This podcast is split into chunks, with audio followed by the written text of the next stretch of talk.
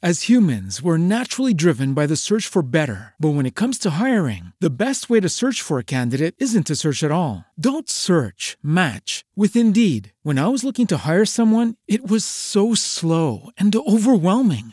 I wish I had used Indeed. If you need to hire, you need Indeed. Indeed is your matching and hiring platform with over 350 million global monthly visitors, according to Indeed data, and a matching engine that helps you find quality candidates fast. Ditch the busy work. Use Indeed for scheduling, screening, and messaging so you can connect with candidates faster. And Indeed doesn't just help you hire faster. 93% of employers agree Indeed delivers the highest quality matches compared to other job sites, according to a recent Indeed survey. And listeners of this show will get a $75 sponsored job credit to get your jobs more visibility at Indeed.com slash podcast. That's Indeed.com slash podcast. Terms and conditions apply. Bienvenido al contenido podcast de Rosario Radio. Escucha los personajes y hechos que son noticia en ciencia, cultura y educación. Esto es Podcast en Un Rosario Radio.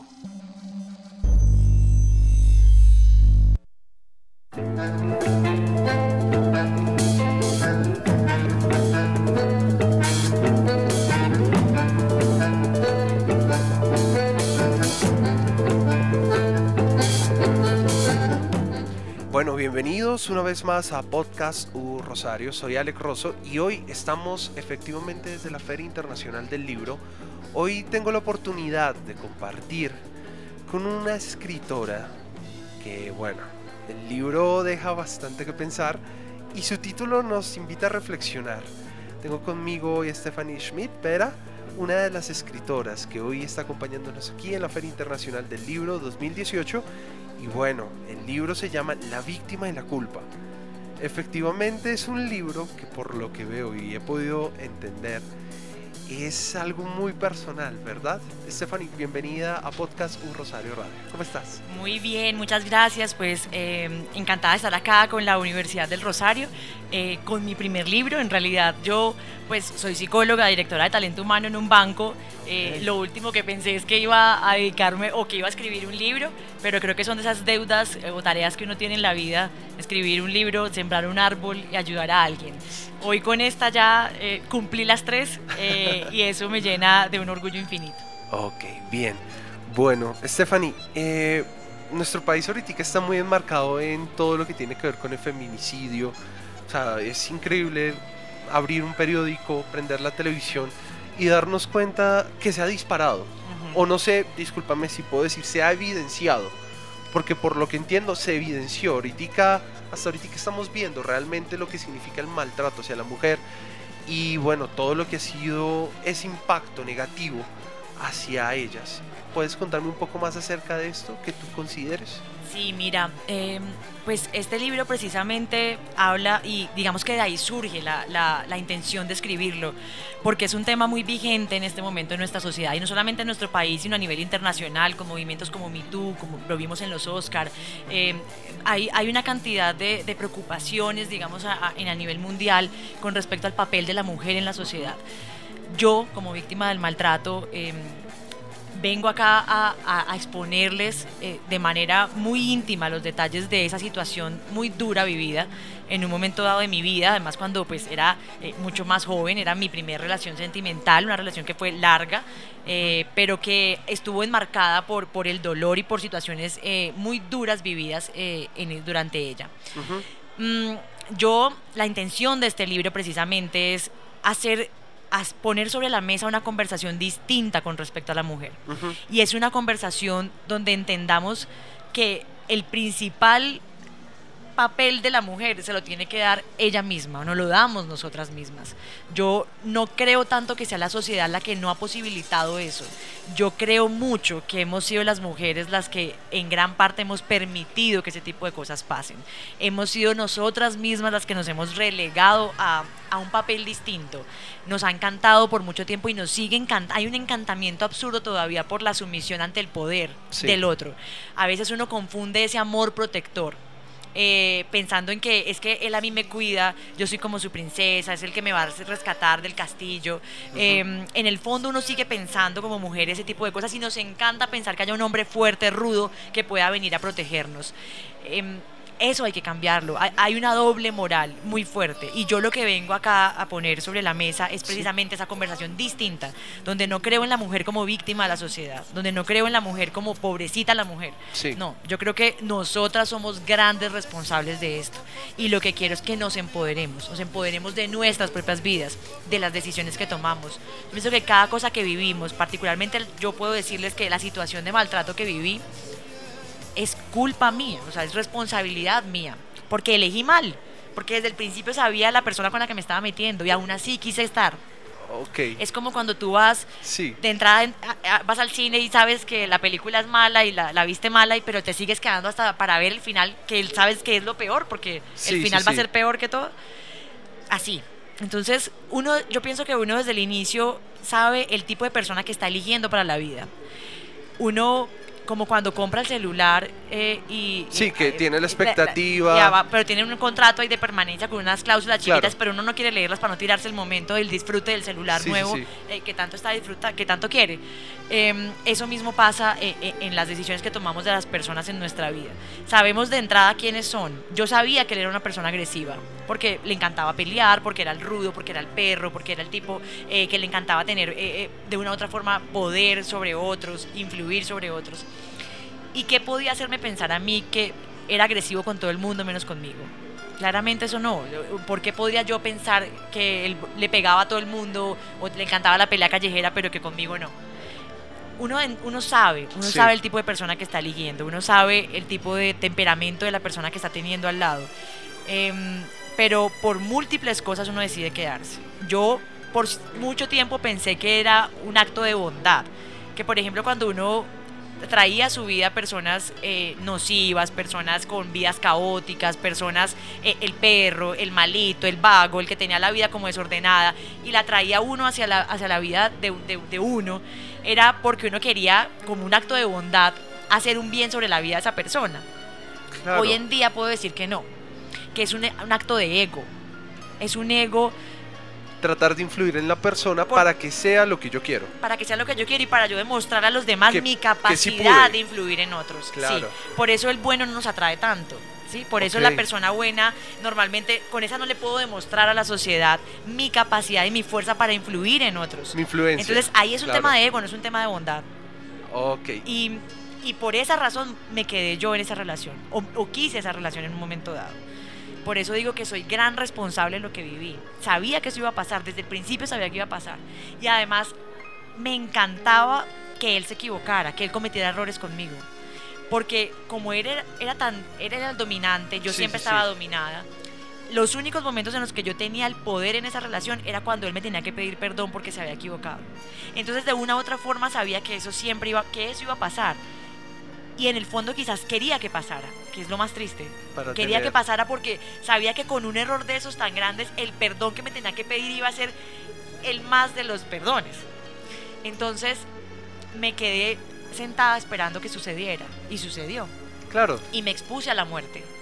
Eh, porque realmente los hechos que yo les narro ahí pues son eh, unas situaciones de maltrato muy muy fuertes que por poco me llevan pues a, una situación muy triste o, a la muerte temprana, mm, pretendiendo y esperando cosas pues, que, en realidad son ilógicas, son razonamientos baratos con los que justificamos la permanencia de este tipo de personas en nuestras vidas. Stephanie, una pregunta. Obviamente, bueno, para todos los que están escuchando nuestro podcast, el maltrato no comienza de la noche a la mañana. O sea, no es algo que es evidente, yo te golpeo y de la noche a la mañana. No, creo que eso tiene y hay una hay, hay como un aura, además. En tu caso fue así, ¿cierto? Total. ¿Por qué, ¿Por qué, comenzó? ¿Cuál fue? Es más, mira, esa relación duró eh, alrededor de cinco años y el maltrato solamente se dio en el último mes, el maltrato físico como tal, digamos que los que yo narro. Claro. Por eso les digo que yo desde el principio sabía que eso iba a pasar y me senté a esperarlo. Em, uno, uno sabe que hay momentos en los que, ah, digamos que normalmente esto, este tipo de hombres o de personas, porque Sí. eso no es un tema solamente de género, yo creo que es un tema de personas. Yo creo que ustedes también eligen muchas veces malas mujeres para sus vidas. Eh, y, y no es un tema, vuelvo y digo, es- eh, hay personas, hay personas eh, buenas o nocivas para uno, ¿sí? sí, Y, y independientemente del género. Em, pero en tu yo, sí, yo, yo sabía eh, pues ¿Cómo que era? él era una persona nociva, sí, que era una persona. Pero yo em, entré en su frasco de conserva perfecto. Yo creí que yo fui la que lo elegí al principio y que yo era la que iba a reformar su vida, ¿verdad? Les hablé de que yo quería como regenerarlo. Sí, sí, sí. Entonces yo eh, lo elegí, pero sin darme cuenta que era él que me había elegido a mí. Y me había elegido a mí porque yo era perfecta para entrar en su, en su frasco de conserva.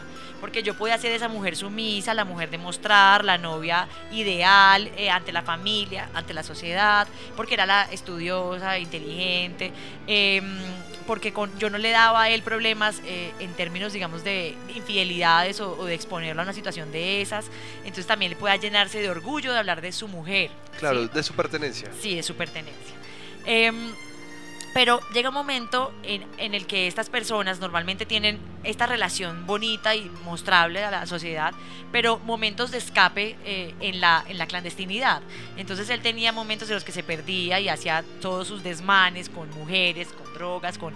eh, digamos que rumbas de días eh, y volvía y aparecía entonces ya dos, tres días después a pedirme perdón, a decirme que se había equivocado y que yo era lo mejor que había en su vida, que yo era el ángel de su vida, lo único bueno, que por favor no lo dejara porque yo era su polo a tierra, su bastón. Y yo me creía eso, entonces yo me creía el cuento de que yo era eso bueno en su vida. Y, pero llega un momento en el que ya uno empieza a dejar de creer en eso y se empieza a cansar. Claro, porque ya es chocarse con la realidad de Sí, frente. Porque ya las infidelidades, porque ya eh, esa, ese, ese ciclo de que se pierde y aparece y, y se desordena y vuelve a estar ordenado y ese, ese tema empieza a cansar. Y como, mujer nos, como mujeres nos empezamos a cansar. Y cuando nos empezamos a cansar, empezamos a dejar de ser esa, esa perfecta para él, ¿sí? Ya a, a tener hábitos distintos. Y en ese momento ellos van perdiendo el control cuando yo empecé a, ser distinta, a, a no dejarme de la misma manera, a no, pretend, a no ser esa, esa mujer sumisa, noble y, y comprensiva, sino a ser una mujer un poco más eh, puesta en mi sitio y dándome un lugar, pretender un lugar que ya, ya había cedido hacia rato. Claro, que ya había cedido desde el principio, Desde el principio. y ahorita tenías que recuperarlo a tu manera. Claro. Y creo que no fue de la mejor manera, sino de la manera más abrupta posible. Claro, entonces uno empieza ya a alejarse, eh, a, a- a ser distinta en la relación. Y ahí eso genera el descontrol en un tipo de personas como estas que ha contenido la agresividad Claro. naturalmente. Y que como la ha tenido conteniendo durante mucho tiempo, pues cuando explota, explota eh, gravemente. Ok, este libro, La víctima y la culpa, este no es una versión más de maltrato, es mi versión. Aquí tengo y dice, bueno, es estres- estremecedor y contundente relato de un maltrato, escrito por su protagonista. Un libro crudo que narra los más íntimos detalles de lo vivido, con una declaración fría de los sentimientos y pensamientos generados en la mente de la víctima, que a su vez re- responsabilizan sobre las consecuencias de los hechos. O sea, es un libro realmente diría más que pensar, ¿cierto? Sí, yo creo que en realidad es un libro crudo, es un libro duro, eh, pero, pero pues que creo que enseña mucho y que nos puede aportar mucho a las personas en general. Bien, Stephanie, para terminar, ¿cuál es tu objetivo con este libro? ¿Qué, qué buscas cuando el lector termine de leerlo? empoderar a las personas de sus vidas, de las decisiones que tomamos día a día y entender que la vida es un, es un juego de decisiones todo el tiempo y que todo el tiempo tomamos decisiones y que cada cosa que nos ocurre es consecuencia eh, de lo que hacemos. Perfecto. Bueno, la pueden encontrar en Twitter como Steffi Schmidt, se los deletreo E S-T-E-P-H-I-S-H-M-I-T-T. El día de hoy, bueno, la firma de libros es del sábado 21 de abril a partir de las 3 de la tarde. Van a haber sesiones especiales de lectura del libro dirigidos por su autora desde las 3 de la tarde todos los días viernes 27, sábado 28 y domingo 29 de abril en el pabellón 3, piso 1, están 132. La víctima y la culpa. Esta no es una versión más de un maltrato, es mi versión. Bueno, muchísimas Stephanie, gracias. muchas gracias por estar en Rosario Radio. Bueno, muchísimas gracias a ustedes eh, y a Clase Editorial, la editorial que eh, compró esta historia. Claro que sí. Muchas gracias. Hasta luego.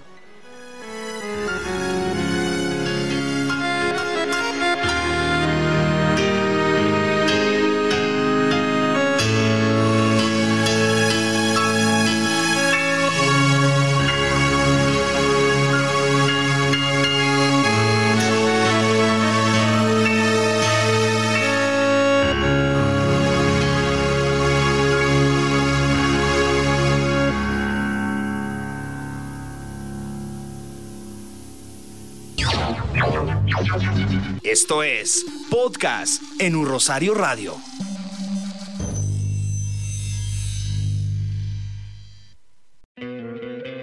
¿No te encantaría tener 100 dólares extra en tu bolsillo? Haz que un experto bilingüe de TurboTax declare tus impuestos para el 31 de marzo y obtén 100 dólares de vuelta al instante. Porque no importa cuáles hayan sido tus logros del año pasado, TurboTax hace que cuenten. Obtén 100 dólares de vuelta y tus impuestos con 100% de precisión, solo con Intuit TurboTax. Debes declarar para el 31 de marzo. Crédito solo aplicable al costo de la presentación federal con TurboTax Full Service. Oferta sujeta a cambios o cancelación en cualquier momento.